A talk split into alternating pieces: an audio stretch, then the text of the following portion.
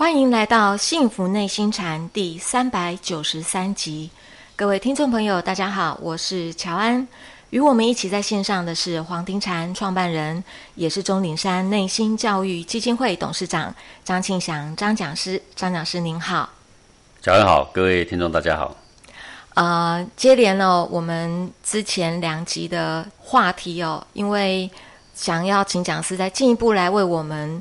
解析一下，或者是来为我们判断一下，因为我们其实都知道，每一个人心中都有一个人心哦。呃，我们都希望在自己有能力的范围之内，可以做出对身边好的人，或者是更多好的人的事情。可是，往往因为自己不够明理，智慧不够，也许做出来的事情，像讲师您也跟我们说。呃，也许会适得其反。哇，原来是想要做对人家好的事情，结果没想到做出来的结果反而是适得其反。那还不如不做呢？我觉得。所以，是不是请讲师就由现在，因为很多人，因为也许他们有了更多的能力，呃，或者是机构，他们可以做出呃为大家好的事情，但是做的事情到底是如其人，还是呃未至焉得人？透过讲师您来为我们解析，我们才能够更加的判断什么才是真正的如其人。麻烦讲师。呃，好的，这个道理呢很难说明白的原因就是，呃，究竟是取大舍小呢，还是以小失大哦？是啊。的这个衡量上，对。那很多事情的是非观呢，就是常常引起各方辩论。之所以会辩论。的原因，也就是因为这个大小先后会看不太清楚，是啊，所以就各说各话嘛，公说公有理，婆说婆有理。当然，你在说你有理的那个部分呢，就单独指那个部分都是有理的啦啊。是，但是如果把全局放进去来看看这个得失利弊啊，把这个大小把它衡量一下，然后呢，这个抉择啊，哎，慢慢慢慢就会浮现出来哦。是，那。我们现在呢，既然谈到人这个主题嘛，当然跟社会慈善就有一点关系哦。人是指的是生生不息，指的是很多很多方面。那最粗浅的方面呢，就是跟这个社会上很多富人嘛，对不对？那很多贫困的人，那怎么截长补短，颇多益寡啊？就是把这个多的呢，把它消掉一点，然后去给这个少的，好，这样子社会呢才能够。公平嘛，才能够平衡嘛，对不对？是。那这个工作呢，就是叫做慈善事业嘛，哈，就是我有很多钱，为什么要把我的拿去给别人？哎，这个要发自内心，他心甘情愿才做得到嘛。你不能说透过法律把它抢夺，然后呢去给那个贫穷的，那这个就有很多怨气嘛，对不对？那谈到这个慈善，到底要怎么做呢？才恰到好处哦，才是让。这个人们得到最大的益处跟最大的启发，好，呃，甚至对社会风气会得到这种更好的潜移默化，这个也是一个艺术啦。是。那么我们今天呢，就把两个案子来比对一下啊。嗯。这个香港的首富呢叫李嘉诚，对不对？对。那当然，网络上对他褒贬不一啦，哈。呃，基本上他这个人到这个年纪，他的个人生活其实是很低调，而且生活据我所知也是很节省的啦。教小孩呢也很严谨啊。那为什么很多人对他评判不佳？因为人一有钱嘛，酸民自自然然就会找到很多地方可以这边酸一下，那边酸一下。呃，尤其是富有的人家投资啊，那投资赚钱，我们看了也不舒服啊哈。对，就是种种有很多的不舒服了。不过个人的。作为得不得当品格，我们就暂且不讲了。我们现在讲说，在这个香港呢，有一个叫习食堂，习福的习呀，爱惜食物的对习食堂。它这个习食堂呢，就是去吃饭是不用钱的啊。嗯，它主要是给这个孤苦无依的人呐，哈，就是在贫穷线以下的这些人呐，也就是三餐不济的人呐，他可以到这边免费的吃饭啊。嗯，那。在这个台湾也有一些免费让人吃饭的地方啊，然后也有那种卖得很便宜很便宜，比如说成本一顿饭大概要五十块，他只卖个十块钱。对，啊，这种的属于爱心的这种店，对，也很多了啊。那有些我是非常认同，有些其实我也没有很苟同。啊，当然这是都有原因的。那我们现在来讲李嘉诚，他呢花了一千万的港币，哦，大概现在来讲，大概台币要五千万左右吧，哈。那么他设了一个习食堂，这个习食堂呢，它的食物的来源呢，就是把那些本来还可以吃，但是却常常被丢掉的那些食物啊，嗯，把它给收集起来，是啊，那么我们就可以让那些在饥饿边缘的人，不就可以得到温饱了吗？你看那个很多的超商，其实他们丢食物，他们不会真正等到食物真正过期才丢啦。因为它还没过期，将要过期的时候啊，还有蛮长一段时间。那段时间其实去买食物的人就不会买了啦。对，因为即将过期。对，比如说罐头啊、饼干啊、面条啊，它上面都会有写一个过期日嘛。是。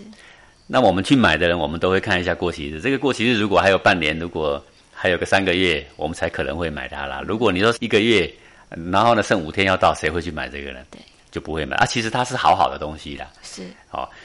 再者呢，一般的厂商在写这个安全的食品的使用期限，其实是都有一个安全的范围，写的很保守的啊。对，写的很保守。比如说，它可以放三年，它只能写两年了。嗯，所以它可以吃的这个时间其实是很长的。是。那就以香港来说，一天被丢掉的这个食物也是不得了的。全世界就是我们吃下去的食物啊，如果把它分成四等份来讲啊，吃下去的呢可能是两等份多一点。有将近两等份，将近一半哦，是丢的，是丢掉的。但是呢，在很多的贫穷落后的地区，其实他们要一餐的温饱，其实都很困难。好，各位你看看那种很多的呃喜酒啊、餐厅啊，你看每天哦倒在垃圾桶的食物，你看有多少？啊，就我们去餐厅吃个饭，我们也不可能把食物都吃掉，对不对？不过呢，这个李嘉诚他收回来的食物呢，大半不是这些。就是它还没烹煮啊，也还没有丢掉。比如说很多大饭店，它的食材只要稍稍微，比如说你一个牛排，你如果不是很完整，你缺一个角，那个就是要丢掉啦。对，好，那像这种其实是好好的，但是它在它的这个场合里又不得不丢掉的，然后它就有固定的一些了解它的理念的人跟他们的这个洗食堂配合嘛，就会把这个剩下的东西还可以吃的，其实都还很好的，要交给他们，然后他们请了很多的来烹调嘛，哈。嗯。啊，还有很多职工来帮忙。那么每天这样来呢，就会有很多的老人家，很多贫穷线以下的人，他只要愿意，他就可以到里边去做职工，他可以里边去这个用餐。好，那我们听到这，我们老是觉得说，啊，这个食物好像要过期了，这样吃妥当吗？是吧？是。那这个李嘉诚本身呢，他就常常去那边吃嘛。是。好，吃的津津有味给你看，就是说一个这么富裕的人，三餐也不过是如此啦。其实他在家里呢，自己一个人吃，说不定还没有比这个丰盛呢。是，好，他会请厨师把它烹调的很好，营养师把营养呢安排的很好。就是说，我们所担心的事情，这么样的一个等级的人物要做一件慈善的事，当然会做得非常的安全，而且不用钱，那也别无所求，也没有什么大事的广告，然后来彰显他的慈善之名，对不对？他就默默的做，然后也有默默的一些艺人来为他宣传。啊，那也有一些贫穷线以下的人，那在这边吃几餐，他就觉得我应该为他们做点事情，也有帮他们宣传的，也有帮他们服务的。是。那这个工作呢，我就觉得很好。为什么？因为第一个食物丢掉是一个非常暴殄天物的事情嘛。好，这个老天爷呢，呃，生了这么多的万物给我们吃，然后呢，我们呢还没端上餐桌就把它给丢了。好，各位，比如说你去菜市场看那个菜啊，只要卖相稍微差一点，整个都要丢掉，是因为没有人买，而不是因为没有人吃。好，那这种刺激的其实还很好，营养都没有差别嘛，对不对？只是因为卖相差了一点啊，外面再多剥几层掉一点，就会很好。好，那这种呢，就是有人专门把它收回来。好，就首先第一点，呃，是一个非常爱惜食物的做法嘛。然后把本来该浪费掉的呢，再分配给其他需要的人，而是真正需要的人，而是用很安全、卫生的方式，好，然后让他们能够得到温饱。那如果你问孔子说这个人这样子做仁不仁？对，那肯定鼓掌一百次说仁仁仁，如其仁，如其人。嗯，对，我们就不要讲说他投资生意他赚多少钱，各位赚多少钱呢？坦白讲哦，很多人批评他赚这么多钱，好像赚钱的人都为富不仁。我告诉你呢，如果你有机会像他这样赚钱哈，我认为你会跟他一样赚，而且还赚一笔，而且呢，花钱的方式不一定要这么优雅。对，就是我们批评的时候很会批评，但是我们到那个位置的时候，就不这么一回事。但是我们就单独以这件事情来说，是非常值得嘉许的嘛。啊，是那么多孤苦无依的人，在贫穷线下的人，三餐不济的人，有这么一群人，然后呢，就利用这个珍惜下来的食物来帮助他们。哎，这个就是《易经》所谓的“颇多益寡”啦。哦，哎是多余的嘛。跟你们家多余的一根玉蜀黍被你丢了，一个地瓜被你丢了，一块牛排被你丢了，都好好的，只是你不吃你就丢了。如果能够把这个给正需要的人，这不是很好吗？是哦，所以这个是大大的需要嘉许啦。是主要是它是来自于珍惜食物跟爱惜人的生命，而且顾及到受施者的人的尊严啊。怎么说尊严呢？食物烹调的绝对跟你家的餐桌绝对不逊色，是营养绝对没问题，是卫生绝对没问题。是好，请这个有等级的厨师来帮大家调理。是，所以这件事情呢，呃，如果孔子知道了，他说，嗯，做的这件事情如其人，可以，可以，是啊，嗯就是人家来用餐，和和气气的，好、餐厅的气氛安安静静的，是不是陶冶了人的身心，对不对？又让人得到温饱，是又让农夫啊他们的努力不会白费，种下来的食物竟然被丢在垃圾桶里面，是好，所以这是很好的事情。嗯，那当然谈不上说到底他们给他们吃了温饱之后，他有没有教他一个什么谋生技术，这谈不上了哦。为什么？因为眼前的困难就眼前先解决。好，这个是任何古圣先贤都会做的，而不是说你帮助他，你一定要替他设想到十年后，这倒也未必啦。哈、是那去受施的人，去那边吃饭的人，去那边的义工，都会感染到那种爱惜食物、爱惜生命、爱惜弱小哦的这种心意。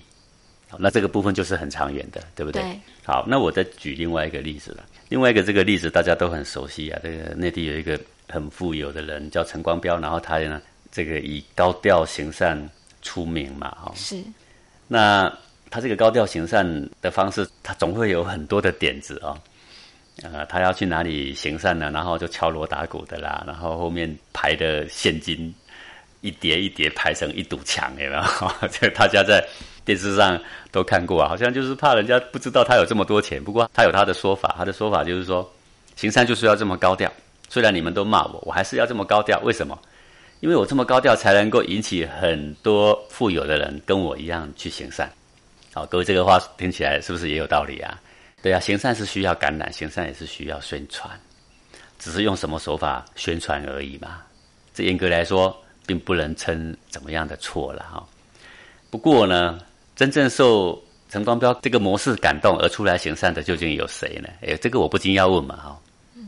以前的人讲都说行善当然要鼓吹，行善呃有时候呢要站在台上啊，呃然后呢要来鼓励，比如说一个义卖的场所，然后呢就要诱发大家呢出来行善，对不对大？家共襄盛举，一起做，对，哦，很多方式啦哈、那陈光标的方式就是用一堵建金的墙，对不对哈、然后有辣妹哈、敲锣打鼓，很多方式啦哈、呃，你说这个方式好不好啊？就是我们可以说是一个体恤人的心嘛哈、就这个部分来讲是可以的啦。是那他的钱呢有没有捐出去呢？我们不是当事人，但是市面上的报道呢，就以上次他来台湾行善来说，有很多答应要行善的金额，其实最后是没有拿出来的，好像内地有这些现象。不过这些事情到底是真还是假呢？因为我们不在现场，我们也不方便评论了啊。那行善就行善嘛，为什么答应的最后没有拿出来呢？哎，这个用心，如果这个是属实的话，是不是就变得有一点沽名钓誉？对好啊，再来你给他呢是一笔现金，哦，还是比如说我们认养一个家庭，长久的给他支持，啊、或者呢长久的来扶持他呢有一个谋生的方向，这就更好了哈、是而不是一笔火辣辣的钱，然后摆在那里。好，网络上也有人说他这个叫做暴力行善呢，就是粗暴的意思了。是哎，就是说这个行善不文雅，好、那一般的行善呢，我们是劝人说，你行善你不要好名。行善如果好名呢，就是出这个钱却隐藏着沽名钓誉的这种心机的话，那这种行善呢，就不是真正的行善，而是一种谋略了嘛，对对不对？很多现在社会上的公司团体，其实他每一年也都有一些预算会行善，好捐到什么慈善会、什么基金会，但是其实第一个是消耗他的税金的问题啦，好，第二个是政府也有要求这些公司每年要做多少公益的事业，第三个是提升他的公益形象，所以呢，我就行善，其实这个还是有目的的哈，呃。真正不怀目的的去行善呢，你就去针对那个需要帮助的人，给他钱也好，给他吃也好，给他穿也好，帮助他未来的谋生也好，好。然后你做给他之后呢，不去敲锣打鼓，然后来彰显自己。据陈光标所说，我敲锣打鼓是为了影响别人，一起来行善。但是就很多人的看法是，敲锣打鼓好像为了要要推销你陈光标三个字。好，就有这种想法在。那到底你的心思里面，到底是为了要行善，还是为了要用行善来推销我的事业，来来打我个人的知名度？坦白讲啊，这个只有陈光标自己知道了。嗯，但是我还是觉得说，方式其实是可以改的。呃，一堵现金的墙，后面这样高高的现金，这个是个方式。另外，我也看过很多慈善的捐款，是一张大大的支票。是。那个支票就是一个象征意义，意义就是说会有这么多钱进到他的账户。好，这两者相比哈，我觉得那张支票会稍微文雅一点，就给人的感觉啦，而不是这么直白啦。好，那方式呢也可以更有文化气息。啊，所以文雅的气息，文雅的一种教化，让人心呢得到温暖之外呢。让人心更清净，这个呢才比较有利于长远，是，而不是短暂的帮助之后呢，让人心更浮躁，让人心呢只有向前看齐，让人心更沽名钓誉。你不觉得这个人心就不纯净了吗？是，就多了几分的浮躁啊，甚至有的时候会多了几分的那种贪念，呃，这个贪念就是。你是既然是这么有钱嘛，我就扒着你，我在你面前哭也好，闹也好，求你也好，跪着也好，反正你能给我钱就是了嘛。好，那这种情况之下，就把这个受施者啊，他的那种尊严呐，践踏在脚底，还有受施者的心思啊，变得很不单纯。呃，那种扒着富有的人家旁边转哈，依靠着别人而生活。想办法要获取一点蝇头小利，多赚一点不劳而获的便宜，那种心思啊，会在受施者的内心哦，会生出来。如果你的施舍是这样，那我觉得呢，这个施舍呢，并没有远见。但我们如果看这个李嘉诚他的施舍，他的施舍让人更珍惜食物，啊，对，让人去感恩这些食物。让受施者呢有尊严，然后有了温饱之后呢，他可能他会去想，我怎么样回馈社会，所以他里面也有很多是本来去那边吃饭的，后来就变成职工了嘛，哈。是。好，然后也有的在里面帮忙，也有的去外面帮忙收集食材等等。而且我发现我有一份能力可以帮人嘛，就是受施者的人更温暖，更懂得感恩，更懂得珍惜，更懂得帮助别人。那我们就说你这个。慈善做的呢是有远景的，是啊，就跟孔子的生生不息跟这个人是吻合的，我们就说如其人嘛。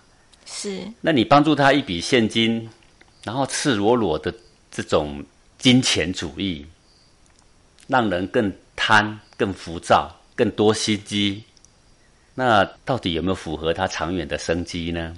一个人要获得幸福，也不是眼前的这一点点的钱呢，他还要让他的心灵能够更净化，想的事情要更远，更能够关心人，那这个社会才有希望啊，对不对？是。好，所以如果以两个这种行善的人来比对的话，那我觉得李嘉诚是文雅的多啦。是。哎，陈光标纵使他的内心真正是为了行善，但是我觉得他的做法就是粗俗的多啦。是粗糙的多啦，就是想的呢比较没有那么深远啦。啊，那古人行善的也很多啊，他们做事情的也很多，他们想的呢往往比较深远啦。是，比如说我以前举过这个例子，米子健在祭祀那边做县宅嘛，外面的军队打进来了，要来攻打他的城，攻打他的城，他的城外不是很多的那个粮食嘛？然后这个密子健旁边的府城就跟密子健讲说，这个敌军打过来，一定先收割我们城外的麦子啊！我们要在他还没有收割之前，我们先派人出去收割。他说：“你派人出去收割，这个麦子是有人的，你怎么派人出去收割？”他说：“不管啊，因为敌军来了，肯定他们会乱收割嘛。那我们就放开城门，让我们的百姓谁都可以去收割嘛。那收割回来，我们还可以吃嘛。就是连建议了三次，密子健都不肯。最后呢，敌军过来了。”然后呢，就先把这个麦给割了，割了之后，就有人去报告祭祀啊，说你看你这个县宅，我早就跟他讲过，说城外的麦子早就要收，不然会被敌人割走，他都不听啊。那你不是请了一个吃里扒外的人了吗？你看反而帮助敌军。那个祭司呢，就去指责这个密子健。密子健讲完，这个祭司羞愧的无地自容啊。哈，那为什么呢？这个密子健就讲说，麦子是小事啊。麦子让人割走就割走，损失只是麦子而已啊！我如果打开城门，让本来不是种麦子的人，因为如果你只准许那个本来所有权的农夫去割的话，肯定割不完嘛。那可是你允许所有的人都可以割的话，等于是允许他们都可以当强盗哦。是割回去就是他的了嘛？是是不是那一刹那大家蜂拥而至，然后就去抢？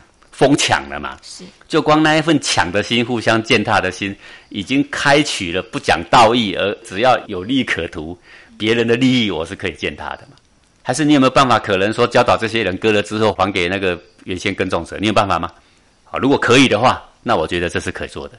如果不行的话，那你就取开了他们好贪好杀的心了嘛？你怎么教以后的子孙？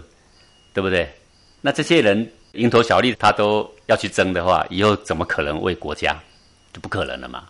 这就是为什么他被建议三次，他依然是不肯放开城门让大家去收割。